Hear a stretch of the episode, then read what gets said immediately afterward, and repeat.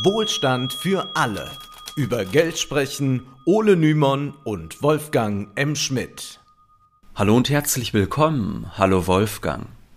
Hallo Ole, heute müssen wir über den Mindestlohn sprechen, denn es handelt sich um einen handfesten Skandal. Die Mindestlohnkommission, zu der nicht nur jeweils drei Vertreter der Arbeitnehmer und der Arbeitgeberseite zählen, sondern auch Christian Lindners Lieblingsökonom Lars Feld, hat beschlossen, dass der allgemeine gesetzliche Mindestlohn zum 1. Januar 2024 von 12 Euro auf 12,41 Euro und ein Jahr später auf 12,82 Euro angehoben werden soll. Gewerkschaften und Sozialverbände hatten mit deutlich mehr gerechnet, nämlich mit 14 Euro. Wir erleben seit Monaten eine ernsthafte Inflation, die vor allem jene trifft, die ihr Einkommen vorwiegend für Lebensmittel und andere lebenswichtige Waren ausgeben müssen. Und trotzdem wird dies von der Mindestlohnkommission nicht berücksichtigt. Das ist ein weiterer Schritt in die systematische Verarmung, die die Ampelkoalition vorantreibt. Werbung Zunächst aber ein Hinweis. Am 14. Juli jährt sich der Sturm auf die Bastille der Französischen Revolution und damit das Ende der Monarchie. Grund genug für das Jacobin Magazin, die größte Abo-Aktion zu machen, die es bisher gab. Für nur einen Euro könnt ihr über jacobin.de-wohlstand ein Probeabo abschließen und die brandneue Bildungsausgabe mit dem Thema, mit dem Titel Lernen, Lernen, Lernen testen. Darin schreibt zum Beispiel Slavoj Žižek über Freiheit, Ines Schwertner über die Ökonomisierung und Lukas Scholle über die Finanzialisierung des Bildungssystems. Wer also schon immer mal das empfehlenswerte Jacobin-Magazin Probe lesen wollte, sollte jetzt zuschlagen und gleichzeitig unterstützt ihr uns, wenn ihr über den Link jacobin.de-wohlstand bestellt. Du hast die systematische Verarmung angesprochen. Da gibt es immer gut verdienende Linksliberale, die sich an einer solchen Formulierung stören. Das klingt doch so, als sei das eine Strategie. Aber was ist es denn sonst? Für das Militär ist Geld ohne Ende da. Erbschafts- und Vermögensteuer werden nicht einmal mehr angesprochen von Grünen oder SPD-Lern. Stattdessen gibt es nur Ermahnungen zur Bescheidenheit. Eine der wenigen sozialpolitischen Maßnahmen der letzten 25 Jahre, um es ein bisschen sarkastisch zu sagen, von SPD und Grüne, war eigentlich die Erweiterung des Pfandsystems, sodass jetzt Flaschen sammeln keineswegs nur eine Option gegen Armut für Obdachlose ist. Wir haben viel über die Agenda 2010 und Hartz IV gesprochen.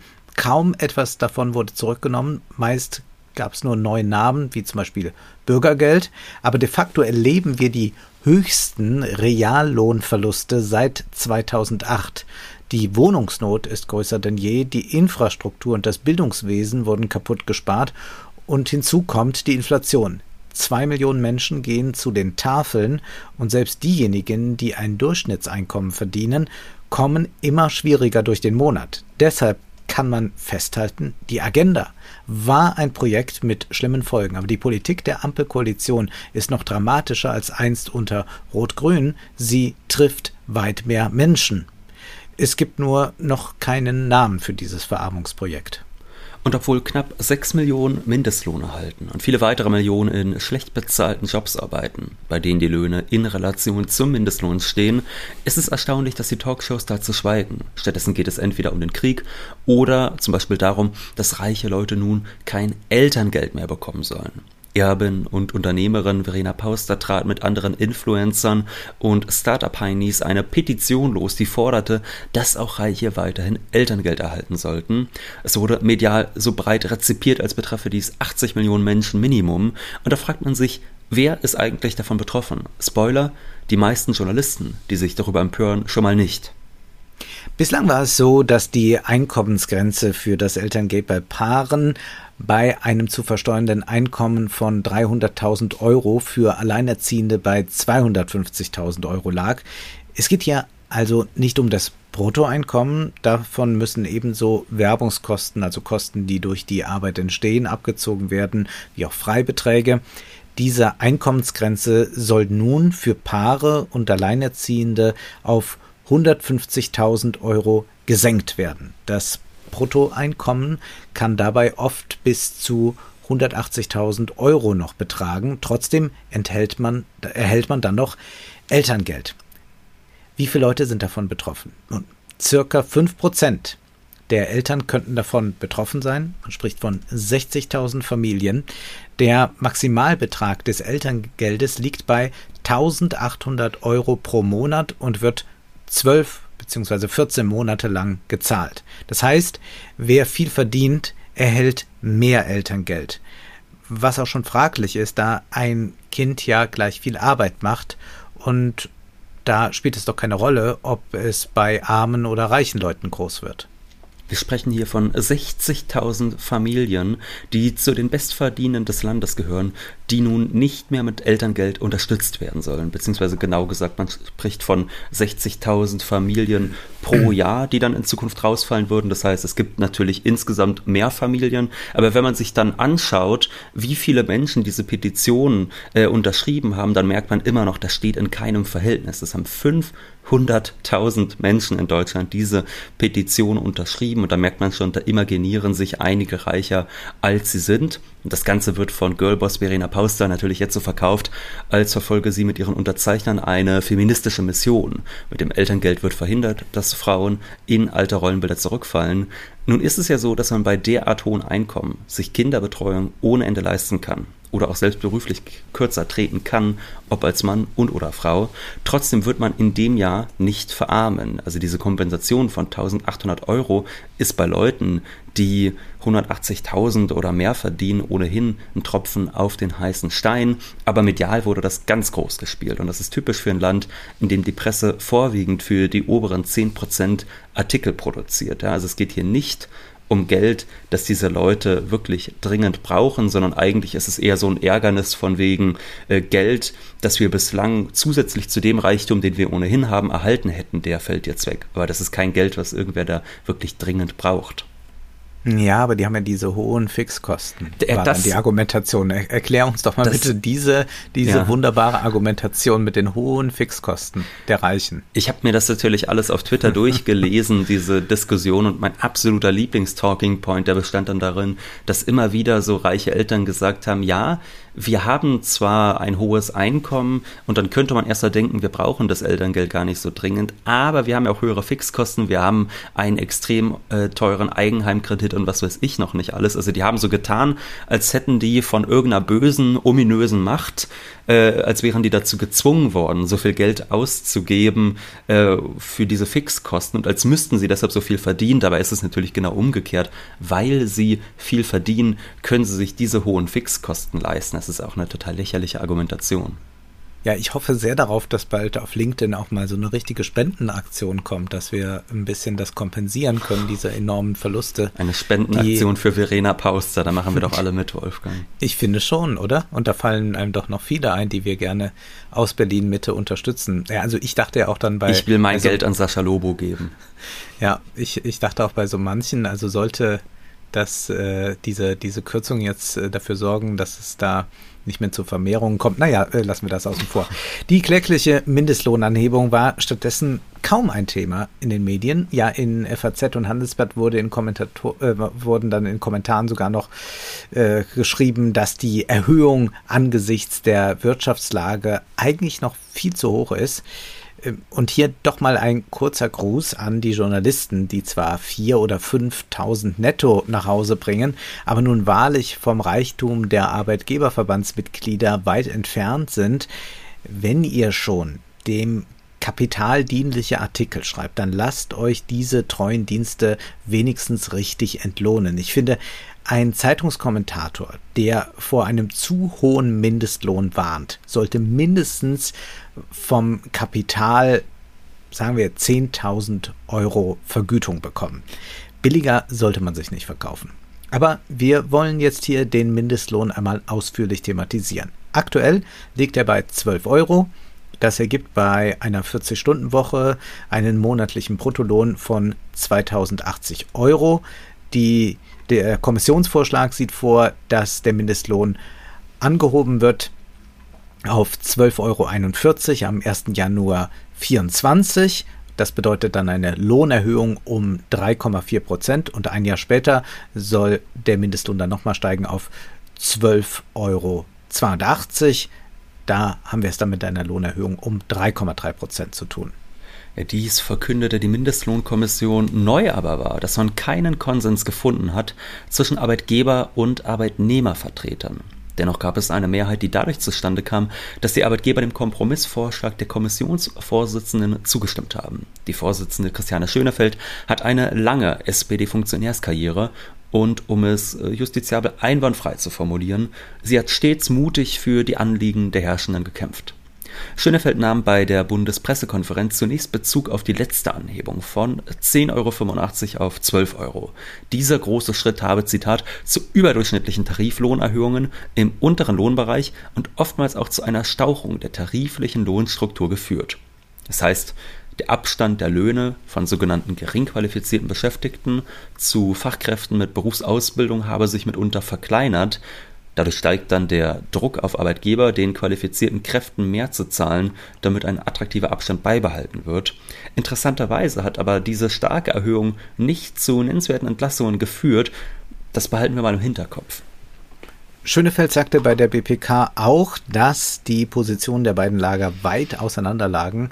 Angesprochen von Journalisten auf die prekäre Lage, in der sich viele in der sich viele Mindestlohnempfänger befinden, stellte sie lapidar fest, der Mindestschutz ist nicht gleichbedeutend mit Armutsschutz, denn der Mindestschutz ist es eigentlich, worum es beim Mindestlohn geht, dass der gewährleistet ist, aber wir hören jetzt hier, ist nicht gleichbedeutend Armutsschutz. Das ist ein toller Satz. Es ist also nicht die Aufgabe von Unternehmen, den Arbeitern so viel zu zahlen, dass sie nicht verarmen. Dem pflichtete der Arbeitgebervertreter Steffen Kampeter sofort bei, die Kommission sei kein Bundestransferinstitut und weiter sagte er, wir können nur das leisten, was wir leisten können. Hier wird die Idiotie die in der Bezeichnung Arbeitgeber liegt, in aller Deutlichkeit sichtbar. Der Lohn ist eine Geste der Großzügigkeit, aber es muss nicht zum Leben reichen. Dafür soll gefälligst der Staat Sorge tragen. Kampeter von der Bundesvereinigung der deutschen Arbeitgeberverbände sagte dann noch, wir Arbeitgeber haben durch konstruktive Mitwirkung in der konzertierten Aktion, glaube ich, umfassend belegt, dass wir auch in Krisen bereit sind zu Kompromissen und zum Brückenschlagen. Ja, es gibt ja von Friedrich Engels diese Kritik am Begriff Arbeitgeber. Das ist ein komischer Begriff sei, weil ja eigentlich diejenigen, die wir Arbeitnehmer nennen, ihre Arbeit geben. Ja. Und äh, dass es eigentlich eine Verkehrung ist. Ich würde aber sagen, an der Stelle ist der Begriff sogar vielleicht, da würde ich dir widersprechen, vielleicht ist er da sogar ganz richtig gesetzt, Wolfgang, weil ähm, hier haben wir eigentlich diesen Anspruch zu sagen, der Arbeitgeber gibt einen Arbeitsplatz, aber darüber hinaus nichts. Also noch nicht mal genug Geld, äh, damit das so, irgendwie zum ja. Leben reicht, sondern das soll dann bitte schon irgendwie entweder der Staat richten oder man sagt halt einfach, da sollen die Proleten selbst mit klarkommen, wie die sich das einteilen. Das ist eigentlich die Haltung. Und so gesehen finde ich es dann auch schon wieder konsequent. Die vom Kanzler ins Leben gerufene konzertierte Aktion, die war jedoch nicht ein Projekt, um die Arbeitgeber zu einem Kompromiss zu bringen, sondern damit sollte verhindert werden, dass die Gewerkschaften die Chance der Krise für ihre Interessen, also für Lohnerhöhungen, nutzen. Denn wir wissen, bei der Inflation ist jede Preissteigerung gerechtfertigt, nur der Preis der wahre Arbeitskraft, der soll bitte sehr schön niedrig bleiben.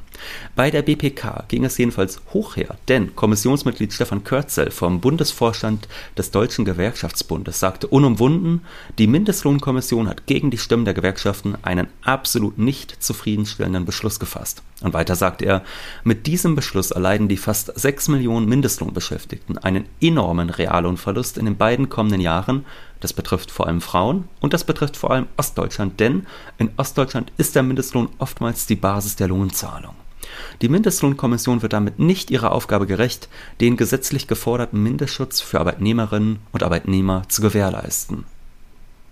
Kürzel sieht darin die Revanche der Arbeitgeber für die Mindestlohnerhöhung auf 12 Euro. Dies war nämlich kein Kommissionsbeschluss, wir erinnern uns, sondern darauf einigte sich die Ampelkoalition und goss dies in ein Gesetz. Sie überging damit die Kommission. Jetzt aber, so wurde von der FDP vor allem dann betont, gehe es darum, den Mindestlohn wieder zu entpolitisieren, was meint, dass die Kommission entscheiden darf, ohne von der Regierung beeinflusst zu werden.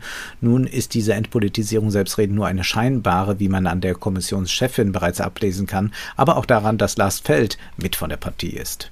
Die Erhöhung auf 12,41 Euro ist genau genommen nur eine Empfehlung. Was aber bedeutet dies? Hubertus Heil kann den Beschluss annehmen oder ablehnen, jedoch kann er keinen eigenen Beschluss umsetzen. Er kann also nicht sagen, prima, vielen Dank für den Tipp, aber ich denke, es sollten 13 oder 14 Euro Mindestlohn sein. Wenn er den Beschluss nicht übernimmt, bleibt der Mindestlohn auf dem alten Niveau. Möglich wäre aber eine gesetzliche Intervention, wie die Ampel beschlossen hatte, dass der Mindestlohn im Herbst 2022 auf 12 Euro steigen sollte. Danach sieht das aber momentan nicht aus. Der Koalitionsfrieden soll gewahrt werden. Mindestens 13,50 Euro, aber eigentlich 14 Euro hatte man sich auf Arbeitnehmerseite erwartet. Wenn man jetzt bedenkt, dass die Lebensmittelpreise vom Mai 2022 zum Mai 2023 um 15 Prozent gestiegen sind, dann wären selbst 14 Euro nur ein Inflationsausgleich und keine Lohnerhöhung. Machen wir eine kleine Zeitreise ins Jahr 2018. Damals wurde von der Regierung behauptet, der Mindestlohn müsse bei 12 Euro liegen, damit man später nicht auf eine Armutsrente angewiesen ist. Aufgrund einer Anfrage der Linksfraktion stellte sich dann aber heraus, dass schon damals ein Stundenlohn von 12,63 Euro erforderlich wäre, um der Altersarmut zu entgehen. Das bedeutete, wenn von einer Vollzeitstelle, 45 Jahren Erwerbstätigkeit und keiner privaten oder betrieblichen Altersvorsorge ausgegangen wird, sind 12,63 Euro notwendig, um eine Rente von mehr als 814 Euro zu erhalten. Deshalb forderte die Linke einen Mindestlohn von 13 Euro. Jetzt, fünf Jahre später, mit einer ernsthaften Inflation seit über einem Jahr plus zwei Jahre Corona-Krise, sind wir noch immer nicht bei 12,63 Euro angekommen. Dabei würde der Mindestlohn heute sicherlich deutlich über 14 Euro liegen müssen, um der Armutsfalle im Alter zu entgehen. Mit anderen Worten, nominal gab es zwar Steigerungen, aber der Reallohnverlust bedeutet, dass es Mindestlohnempfängern heute schlechter geht als vor ein paar Jahren. Und um das noch einmal klarzustellen, auch mit etwas mehr als 800 Euro ist man natürlich arm.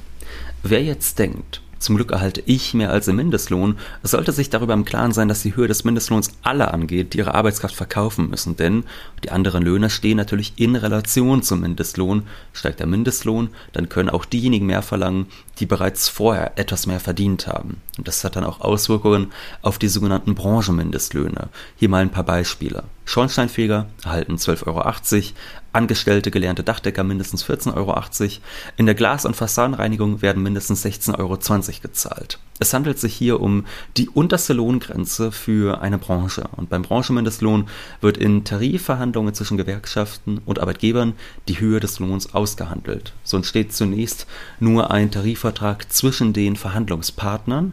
Und wenn die Tarifpartner wollen, können sie mit dem Bundesministerium für Arbeit und Soziales den Branchenmindestlohn allgemeinverbindlich erklären. Und das hat dann zur Folge, dass auch jene Unternehmen betroffen sind, die nicht zum Arbeitgeberverband gehören, der über die Höhe des Lohns mitentschieden hat. Sprich, dieser Lohn gilt dann für alle, die in der Branche angestellt sind. Machen wir noch eine kleine Zeitreise. Im Vertrag der Großen Koalition hieß es 2013. Gute Arbeit muss sich einerseits lohnen und existenzsichernd sein. Andererseits müssen Produktivität und Lohnhöhe korrespondieren, damit sozialversicherungspflichtige Beschäftigung erhalten bleibt. Diese Balance stellen traditionell die Sozialpartner über ausgehandelte Tarifverträge her. Sinkende Tarifbindung hat jedoch zunehmend zu weißen Flecken in der Tariflandschaft geführt. Durch die Einführung eines allgemein verbindlichen Mindestlohns soll ein angemessener Mindestschutz für Arbeitnehmerinnen und Arbeitnehmer sichergestellt werden. Zum 1. Januar 2015 wird ein flächendeckender gesetzlicher Mindestlohn von 8,50 Euro brutto je Zeitstunde für das ganze Bundesgebiet gesetzlich eingeführt. Aber was heißt das eigentlich? Schließlich rühmte sich die rot-grüne Regierung einst den größten Niedriglohnsektor Europas in Deutschland geschaffen zu haben. Warum also jetzt eine solche Untergrenze? Im Gegenstandpunkt war 2014 zu lesen, die neue Regierung hat eine Zahl zu bieten, in der sie alle Erfordernisse aufgehoben sieht.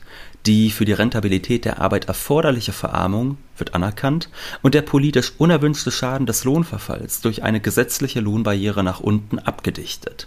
Die Unternehmer müssen das Mindeste, was ein Arbeiter braucht, auch bezahlen und dürfen es nicht mehr auf den Staat abwälzen. Die Staatsgewalt offenbart, dass sie die Nutznießer der Verarmung zu etwas zwingen muss, was deren Geschäftsinteresse nicht kennt.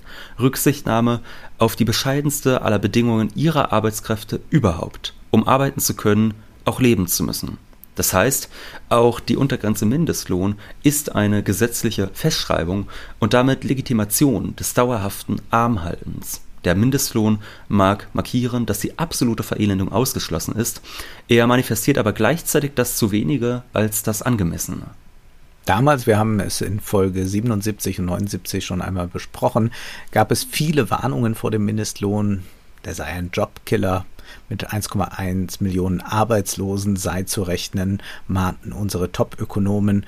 Und Florian Gerster, Gründungspräsident des Arbeitgeberverbandes Neue Brief- und Zustelldienste, sagte einst, als die Einführung eines Mindestlohns diskutiert wurde, Tatsache ist, dass die Arbeitsproduktivität über den Lohn entscheidet. Dort, wo sie zum Beispiel 9,80 Euro pro Stunde nicht hergibt, und das ist bei vielen Post- und Zustelldiensten der Fall, wird ein Mindestlohn von 9,80 Euro Arbeit vernichten. Gesagt wird hier, die Arbeitsproduktivität, die sei nun mal nicht so hoch wie der Mindestlohn. Und übersetzt bedeutet das, Manche mögen zwar 9,80 Euro verdienen wollen, aber in der Arbeitsstunde erwirtschaften sie nur einen Wert von, sagen wir mal, 7 oder 8 Euro. Das würde bedeuten, dass die Unternehmer Geld zahlen für eine Produktivität, die schlichtweg nicht vorhanden ist. Es ist sehr wichtig, diese neoklassische Denkweise zu begreifen. Und damit springen wir wieder in die Gegenwart zur Pressekonferenz der Mindestlohnkommission. Erstaunlich ist nun, dass Gewerkschafter Kürzel darauf hinweist, dass durch den Kommissionsbeschluss nun 7,5 Milliarden Euro nicht in den Taschen der Arbeitnehmer, sondern in denen der Arbeitgeber landen. Wir müssen diese Aussage mit Marx einordnen. Die Arbeitgeberseite betonte, mehr könne sie sich nicht leisten, während der Gewerkschaft erklärt, die Arbeitgeberseite habe damit 7,5 Milliarden Euro gespart bzw. gewonnen, weil der Lohn so niedrig bleibt. Das sind zwei unterschiedliche Argumentationen. Die Arbeitgeberseite tut so, als handelt es sich um einen gerechten Tausch. Für ihre Produktivität erhalten die Arbeiter ihren gerechten Lohn.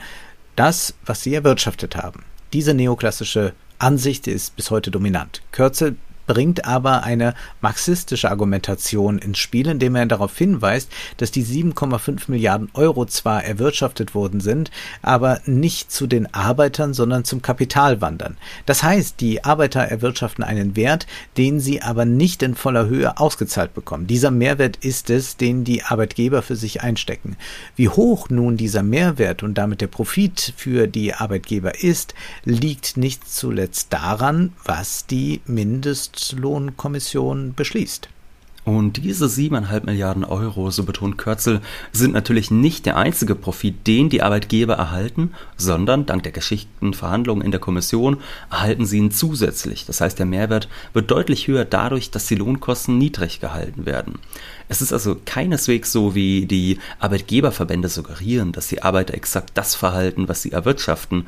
Und deshalb ist auch Campi das Aussage, mehr können wir uns nicht leisten, irreführend. Knüpfen wir an diesen Gedanken an und stellen zunächst mal eine Frage. Wie hoch kann denn so ein Mindestlohn maximal ausfallen? Wäre zum Beispiel ein Mindestlohn von 30 Euro denkbar?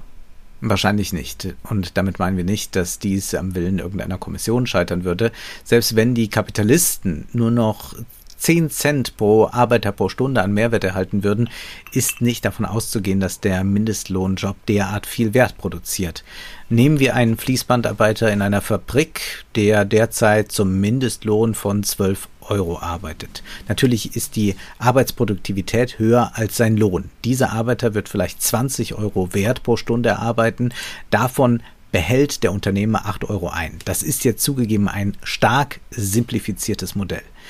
Aber damit wird vielleicht etwas deutlich. Würde der Mindestlohn ab Januar bei 14 Euro liegen, muss der Unternehmer eine Schmälerung des Profits um 2 Euro hinnehmen. Es sei denn, es gelingt ihm, diese 2 Euro auf den Preis seiner Waren aufzuschlagen. Es ist logisch, dass bei einem Mindestlohn von 30 Euro der Unternehmer nicht mehr profitabel produzieren könnte und es ist auch unwahrscheinlich, dass er den Preis seiner Ware einfach mal verdoppeln könnte. Das heißt, im kapitalistischen System haben Lohnerhöhungen eine Grenze, nämlich an der Profitabilität. Diese muss aufrechterhalten werden, sonst lohnt es sich nicht mehr ein Unternehmen zu betreiben.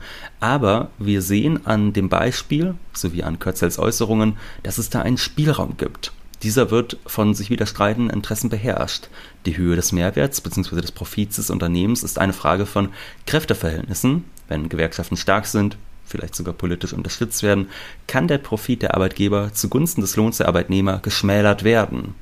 Wichtig ist dabei aber auch, was Marx in Lohnarbeit und Kapital schreibt. Solange der Lohnarbeiter Lohnarbeiter ist, hängt sein Los vom Kapital ab. Das ist die vielgerühmte Gemeinsamkeit des Interesses von Arbeiter und Kapitalist. Das heißt, strukturell sitzt das Kapital am längeren Hebel. Dennoch lohnt es sich, für höhere Löhne zu kämpfen, wie Marx in seinem Vortrag Lohn, Preis, Profit, den wir in Folge 58 besprochen haben, verdeutlicht. Zunächst einmal stellt Marx fest, dass die nationale Produktion nicht konstant ist. Folglich kann auch der Reallohn variabel sein. Es geht darum, wie viel Profit man den Kapitalisten gewährt. Die Arbeiter erhalten jedoch nie den gesamten Wert, den sie erwirtschaften. Laut Marx wird die Höhe des Arbeitslohns Lohns an den Reproduktionskosten des Arbeiters bemessen, also wie viel Geld der Arbeiter benötigt, um leben zu können.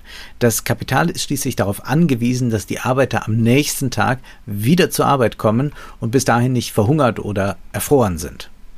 Wer jetzt denkt, das sei ja bloß ein düsteres Bild aus dem 19. Jahrhundert, der ignoriert die Wirklichkeit. Ja, der Lebensstandard, auch der Niedriglöhner, hat sich natürlich in den vergangenen 150 Jahren verbessert, aber die Frage, wie viel benötigt ein Arbeiter mindestens zum Leben, durchzieht die Debatte um den Mindestlohn. Gerade durch den Diskurs um die Inflation wird das deutlich. Sind 12,41 Euro überhaupt genug, um sich im Monat halbwegs ordentlich ernähren zu können? Und wenn die Kommissionschefin sowie der Arbeitgebervertreter sagen, der Mindestlohn sei kein Armutsschutz, dann ist es gewissermaßen schlimmer als im 19. Jahrhundert, denn die Arbeitgeber erkennen dann noch nicht mal die Notwendigkeit an, so viel zu zahlen, dass die Reproduktion der wahren Arbeitskraft möglich ist. Das wiederum ruft den Staat auf den Plan, der soll mit Aufstocken, Wohngeld etc. kompensieren, was die Arbeitgeber nicht zu leisten bereit sind. Hinzu kommen private Initiativen wie die Tafeln, Suppenküchen oder Kleidersammlungen, zu denen inzwischen immer mehr Erwerbstätige gehen, weil sie sich von ihrem Lohn das Leben nicht mehr leisten können. Der Mindestlohn täuscht eine gerechte Welt vor. In Wahrheit nimmt die Verelendung rasant zu. Erstaunlich ist jedoch, dass sich kein Widerstand regt, denn eigentlich ist die Ausgangslage für die Arbeitnehmerseite relativ gut, da überall Arbeitskräfte fehlen. Selbst Italiens Premierministerin Giorgia Meloni, die bekanntlich nicht Faschistin genannt werden will, hat jetzt beschlossen, bis 2025 rund 450.000 Einwanderern eine Arbeitserlaubnis zu erteilen. Die Personalnot ist groß. Die Reservearmee aus Arbeitslosen, die an den Werktoren bereitsteht, um auch für niedrigere Löhne zu schuften, ist nahezu verschwunden. Stattdessen geben Unternehmen Unsummen für die Anwerbung von Arbeitskräften aus. Arbeitslosigkeit ist kein Problem mehr. Das könnte ein Problem für das Kapital werden, wenn die Arbeiter mehr auf Arbeitskampf setzen. Vielleicht erklärt sich auch deshalb, warum die Medien das Thema Mindestlohn nur als Meldung versanden lassen. Offenbar ist die Furcht vor Streiks groß. Manche SPD-Politiker hoffen derweil auf die EU, da Ende 2024 die EU-Mindestlohnrichtlinie umgesetzt werden soll, die vorsieht, dass 60 Prozent des Medianeinkommens die Lohnuntergrenze bilden. Das wären etwa 14 Euro in Deutschland. Lars Klingbeil und WD-Chef Frank Wernicke hoffen, dass dies Deutschland dazu zwingt, den Mindestlohn nach oben anzupassen. Aber fragt sich da, wie wirksam ist die Richtlinie? Zunächst einmal steht in dem 15-seitigen Papier das Zitat, alle Arbeitnehmer das Recht auf gerechte Arbeitsbedingungen haben. Darüber hinaus wird daran das Recht der Arbeitnehmer auf ein gerechtes Arbeitsentgelt anerkannt, das ihnen und ihren Familien einen angemessenen Lebensstandard sichert. Und da merken wir auch schon, da haben wir es mit vielen schwammigen Formulierungen zu tun. Ja, was ist denn ein gerechter Lohn? Was sind denn gerechte Arbeitsbedingungen? Da gibt es ja kein äh, Maß, in dem man das objektiv ermitteln kann.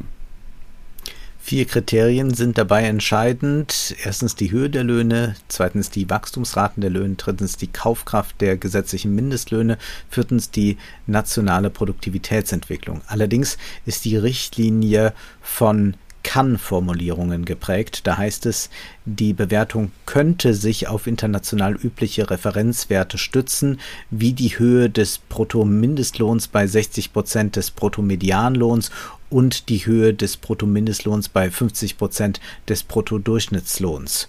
Und weiter ist da zu lesen, die Richtlinie zielt weder darauf ab, die Höhe der Mindestlöhne in der Union zu vereinheitlichen, noch eine ein, einen einheitlichen Mechanismus für die Festsetzung von Mindestlöhnen zu schaffen. Also klar ist, man kann natürlich jetzt nicht einen fixen Betrag nennen. Äh, das äh, ist bei äh, einer ähm, ja so doch disparaten EU nicht möglich. Also wenn die jetzt sagen, der liegt bei 12 Euro, dann kommen einige Länder ins Straucheln, wo er weiter runter liegt. Aber auch diese Richtlinie, dass man sagt, man orientiert sich an 60 Prozent des Medianlohns, mhm. ist etwas, was hier als Kann-Formulierung auftaucht.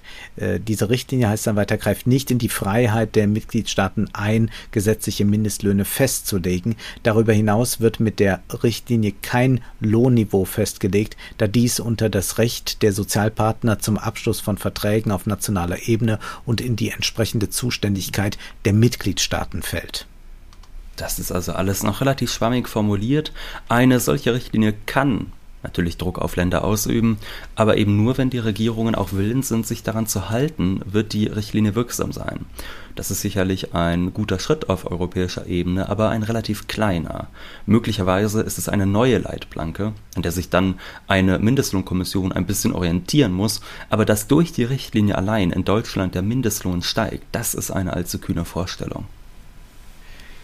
Jetzt am Ende möchten wir noch darauf hinweisen, dass wir uns sehr freuen, wenn ihr Wohlstand für alle finanziell unterstützt. Das ist möglich via Banküberweisung oder PayPal und wir sind auch zu finden bei Patreon und Steady. Vielen Dank für die Unterstützung, vielen Dank für die Treue. Jetzt ist aber erst einmal Schluss für heute, denn Zeit ist Geld. Prosit. Das war Wohlstand für alle Ihr könnt uns finanziell unterstützen über paypal.me-ole und Wolfgang oder über die in der Beschreibung angegebene Bankverbindung. Herzlichen Dank!